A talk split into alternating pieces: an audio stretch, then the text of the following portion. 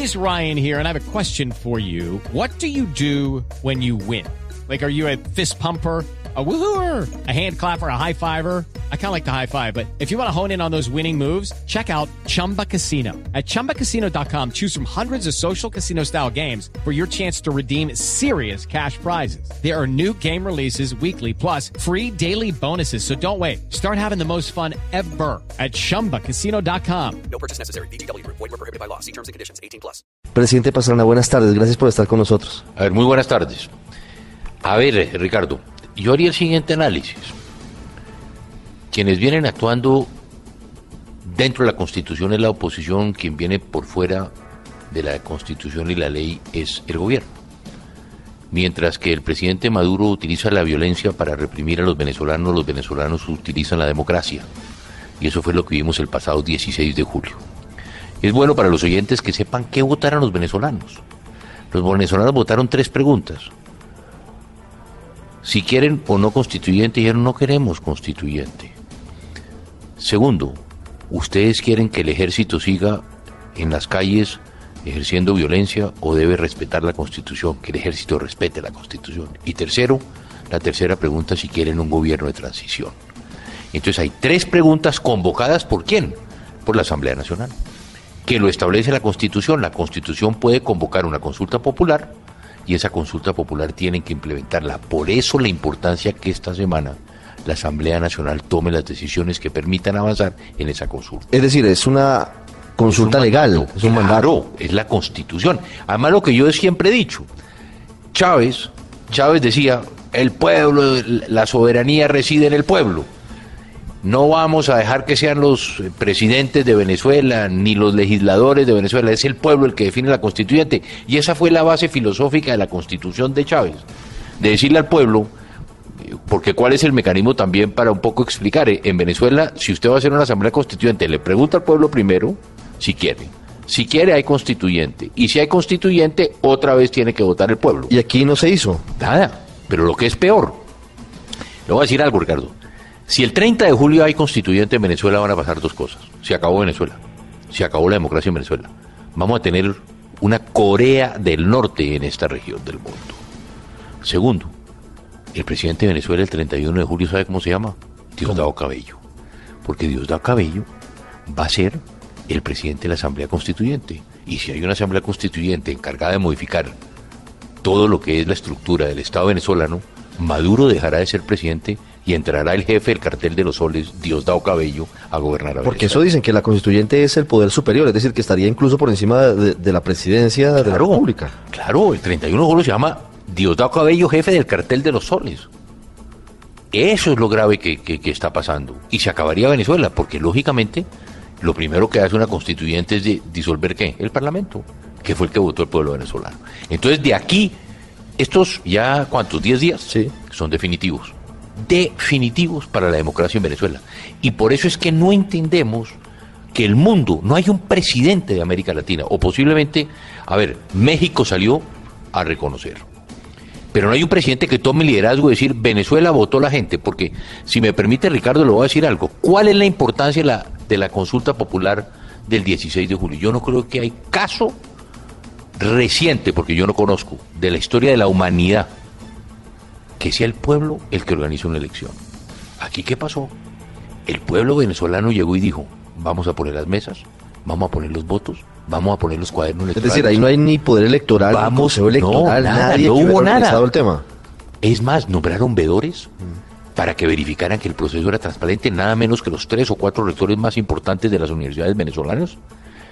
Y todos los mecanismos y yo diría que vamos más porque fue en contra inclusive del gobierno porque el gobierno ni les prestó la ayuda y por el contrario le puso los obstáculos. Usted sabe que no se podía pasar una cuña de radio ni de televisión promoviendo la consulta popular.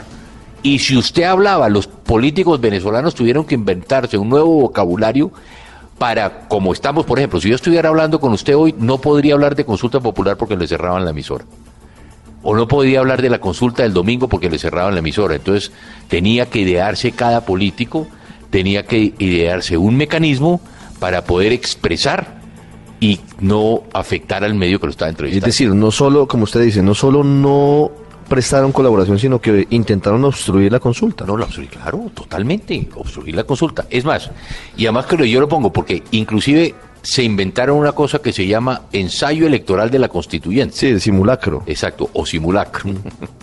Entonces yo decía ayer en Venezuela, yo creo que es el único caso en el mundo en que un gobierno hace un simulacro para enseñarle a la gente a votar. Mire la contradicción. Mm. Siete millones y medio de autodidactas de Venezuela salieron a votar el domingo mm. para decirle no a Maduro. Y Maduro es que haciendo un simulacro para enseñarle a votar a la gente. ¿Cómo ve las cosas, eh, presidente Pastrana, frente a lo que usted ya estaba mencionando? Se han venido expresando posiciones un poco más severas. España está pidiéndole a la Unión Europea que eh, considere sanciones económicas a, a Venezuela si se avanza hacia la constituyente y Estados Unidos a través del presidente Donald Trump también sentó una posición bastante enérgica diciendo que se reserva el derecho también a, tomar medidas incluso no se descarta suspender eh, la compra de petróleo venezolano lo cual sería un golpe muy duro para el país en materia económica más allá de eso, ¿cómo ve lo que está pasando en cuanto a acciones desde los países de América Latina, los vecinos sobre todo? A ver, yo creo que lo más injusto es que los gobiernos de la región no han actuado como corresponde y eso que ha llevado las peores sanciones al pueblo venezolano. ¿Qué más sanciones se le puede aplicar al pueblo? Pues la gente no tiene comida. La gente está yendo, Ricardo, las basuras a chupar, chupar unos huesos de pollo para que los niños puedan tener algo. No hay medicinas. Hablamos de 95 muertos, de los jóvenes. Yo tuve oportunidad de reunirme con los libertarios, que me contaron cómo y de qué forma es su lucha. Tuvimos oportunidad de reunirnos con las madres de las víctimas de que nos contan las historias de sus niños que fueron masacrados por la Guardia Nacional Bolivariana. Entonces, ¿qué más daño le vamos a poder hacer? Lo que hay que buscar es prontamente una negociación. Y esa negociación, no diálogo, porque me dicen y se está rumorando que el presidente Castro le ha impuesto al presidente Santos una agenda. Y que el presidente Castro le ha dicho a Santos, ¿por qué usted, presidente, no impulsa un diálogo que conlleve que no haya constituyente, que hay unas elecciones parlamentarias a fin de año, comienzos del otro, eh, perdón, unas elecciones regionales, y que hay una elección presidencial en el 2008. Eso se llama oxigenar al gobierno de Maduro. Eso sería retirar la constituyente, pero permitir que Maduro terminara claro, el claro, Y eso el pueblo venezolano no lo va a aceptar. Ojalá el presidente Santos no se deje imponer del presidente Castro esta, estas medidas, porque no las van a aceptar el pueblo venezolano. yo estuve en el Valle el Valle es el barrio Maduro, usted sabe. Claro, el Valle, y Katia, una zona del oeste de Caracas bastante fervor, El fervor, el ánimo de la gente agradeciendo la presencia nuestra era impresionante, impresionante. Entonces, ¿qué le digo? Hoy el mundo no entendería oxigenar a Nicolás Maduro. Ojalá el presidente Santos entienda esto, que no se lo deje imponer del, del presidente Castro, porque lo que es increíble, y por qué se lo digo que es imponer, porque si el programa o el proyecto fuera del presidente Santos, Raúl viene a Colombia y está aquí hablando con el presidente de la República que lo invita a compartir una idea, pero es que Santos va a Cuba y no nos olvidemos de una cosa. Cuba es el causante de lo que está pasando hoy en Venezuela y eso lo saben los venezolanos y lo sabe el mundo. Sobre el papel de, de la oposición, de los políticos de la Mesa de Unidad Democrática, ¿cómo lo ve? ¿Cómo ve las cosas? Sobre todo teniendo en cuenta que pareciera a veces que la gente en la calle hastiada del gobierno de Maduro pareciera incluso estar dispuesta a ir más allá de lo que están planteando los políticos. Y van a ir más allá. El pueblo venezolano les entregó un mandato el domingo. Si no implementan ese mandato, habrá problemas. El pueblo venezolano hizo caso a un llamado, por eso reitero yo de quién, de la Asamblea Nacional. Es la Asamblea Nacional la que dice, vamos a hacer una consulta y el pueblo venezolano dice vamos a ir a la consulta. Por lo tanto, los únicos que no entenderían que simplemente lo que ellos votaron sería el propio pueblo venezolano. Y eso es lo que estamos viendo en la calle. Eso es lo que se veía el por en la calle. Tristemente, uno veía, por ejemplo, que pasaban buses de la Guardia Nacional y todas las cosas que le decían a esos guardias nacionales. Muy triste porque llevan además el tricolor de ellos. Vamos a ver si verdad las asambleas los sindicatos mañana paro nacional. Mm. Hoy hay trancazo. Trancazo hoy a partir de las 6 de la mm. mañana hasta las 4 de la tarde. El viernes ha dicho la Asamblea que va a elegir el Tribunal Supremo de Justicia y el Consejo Nacional Electoral. Ojalá sea así. Y hay que buscar una salida del presidente Maduro Claro que hay que buscar una salida negociada al gobierno de Maduro. Ya el pueblo colombiano, el pueblo venezolano dijo, vamos a una transición, hay que buscar esa transición y esperamos que eso se pueda dar. Esa negociación sería para intentar eh, ese gobierno de transición y cómo se daría, porque se ha hablado de un juego diplomático a muchas bandas, un juego en el que estaría metida Cuba, Estados Unidos, España, eventualmente Colombia. Eso sería a cambio de una cierta impunidad, es decir, dejar salir en algún momento a Nicolás Maduro y a los otros responsables del gobierno a cambio de que permitan un gobierno de transición? Eso lo definirán los negociadores de ese tema, pero ¿qué creo yo? ¿Qué creo yo que debe hacerse? Es decir, esta negociación lo que debe permitir es que se adelanten las elecciones, como ya votó el pueblo venezolano, y buscar un mecanismo para que salga Nicolás Maduro. Eso es lo que hay que buscar. Tendría que haber elecciones generales. Claro, eso. A ver, porque es que aquí la gente se confunde a veces. La gente a veces dice, ah, no, es que solo la constituyente. Ya el pueblo venezolano dice, así Maduro hoy diga que no hay constituyente, la calle va a seguir caliente. Y por eso les cuestionan un poco los opositores, porque salieron a dar una declaración diciendo, si retiran la constituyente, no, nos sentamos a dialogar. El pueblo no, el pueblo no, el pueblo no está en eso. El pueblo va más allá. El pueblo votó tres preguntas que yo le dije a usted. Y esas tres preguntas es no constituyente, ejército respete la constitución, gobierno de transición. ¿Para qué preguntaron? Si preguntaron es para aplicarlas. ¿Y quién, ¿Y quién convoca? La Asamblea Nacional. Por eso ella tiene que desde ya empezar a implementarlo. Y segundo, yo creo que Nicolás Maduro tiene que estar pensando, oiga, me quedan 15 días de presidencia. Diosdado Cabello me va a reemplazar a mí. ¿Qué es lo que va a pasar? Yo creo que hay una preocupación hoy de parte del gobierno del presidente Maduro ese gobierno de transición, de acuerdo a cómo usted vio las cosas, podría pasar por Leopoldo López. Ese ese cambio de, cárcel de, de, Ramo Verde a no creo, no creo. podría ser. A ver, no creo. La transición hay que buscar a alguien. A ver, lo que digo, como como se está hablando de un gobierno de transición, tanto ahí no va a haber, yo creo que mucho político que quiera aspirar a ser ese jefe de gobierno de transición, porque lo que se está buscando es que haya unas elecciones muy rápidas entonces que haya unas elecciones, eh, que puedan la gente salir a votar. Y yo creo que, no sé, yo no, no, no, no, intervengo en la política interna de Venezuela, pero yo creo que no podría ser más de, diciembre de este año. Es decir, el gobierno de transición iría desde el momento en el que Maduro renuncia hasta diciembre. Hasta diciembre.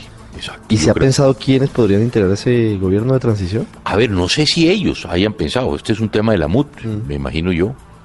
Eh, es que aquí hay muchos actores nuevos. A ver, fíjese usted. Aquí viene la vieja política, si me permite la expresión.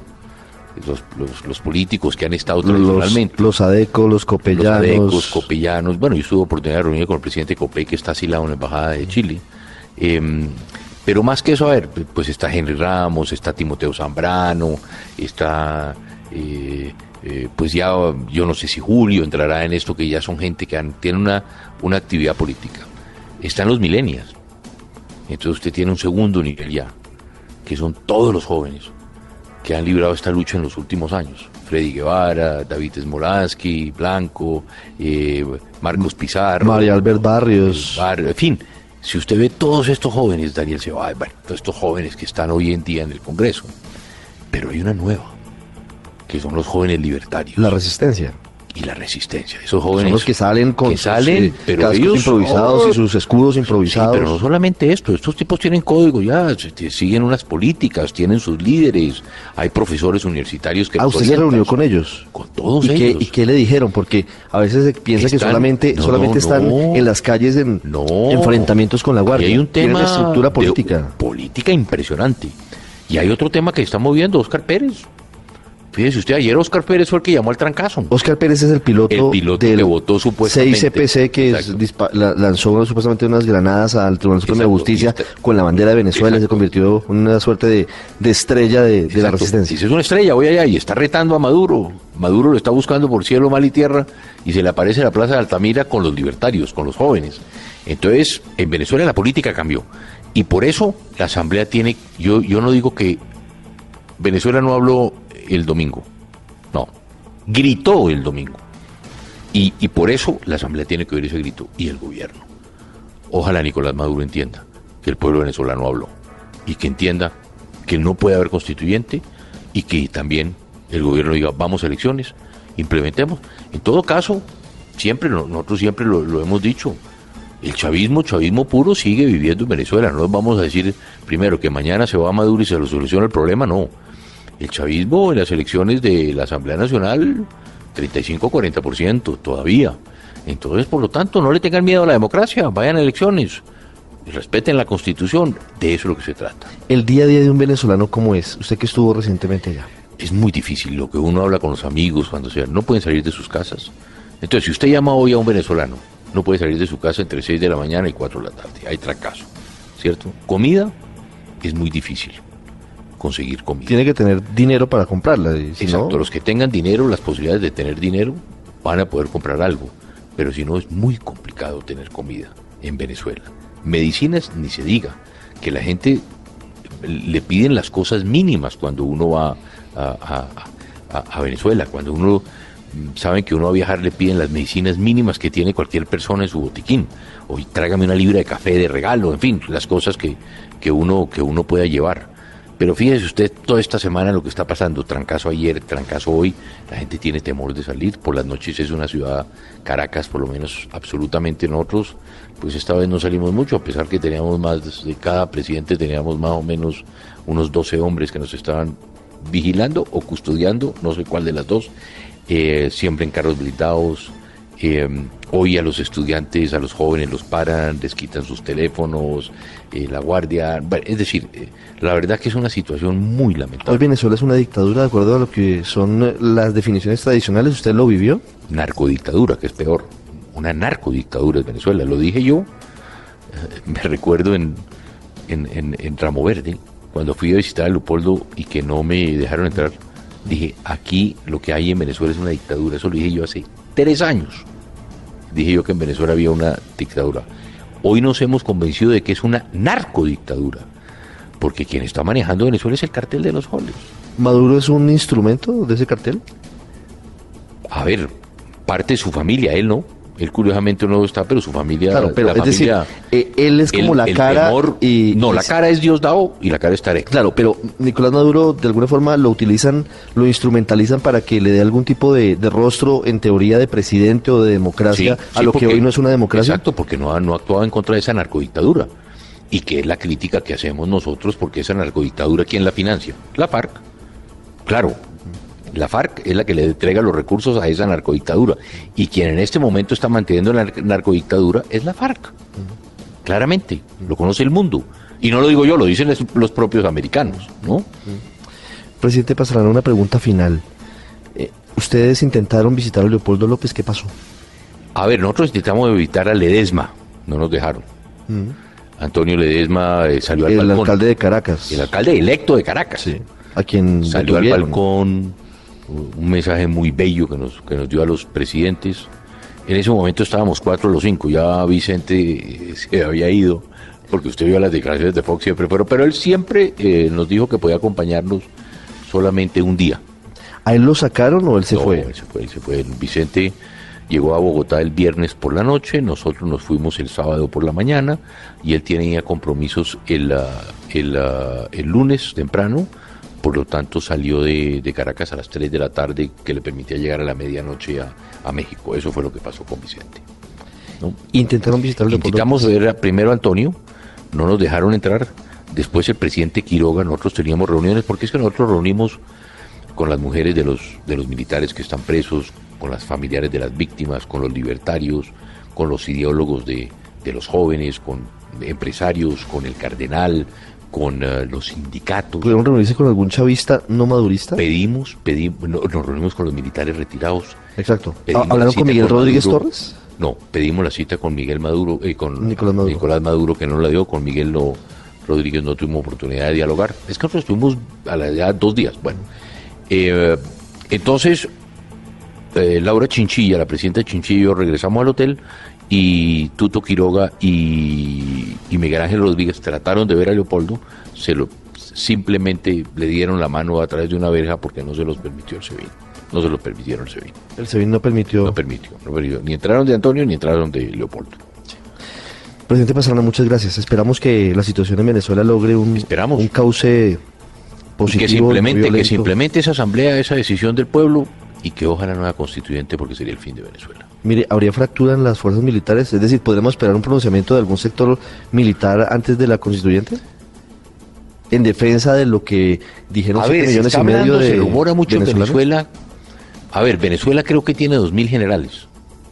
Es un récord en el mundo, porque además No lo tiene la OTAN. ascienden generales... No la tiene la OTAN. Sí, eso es...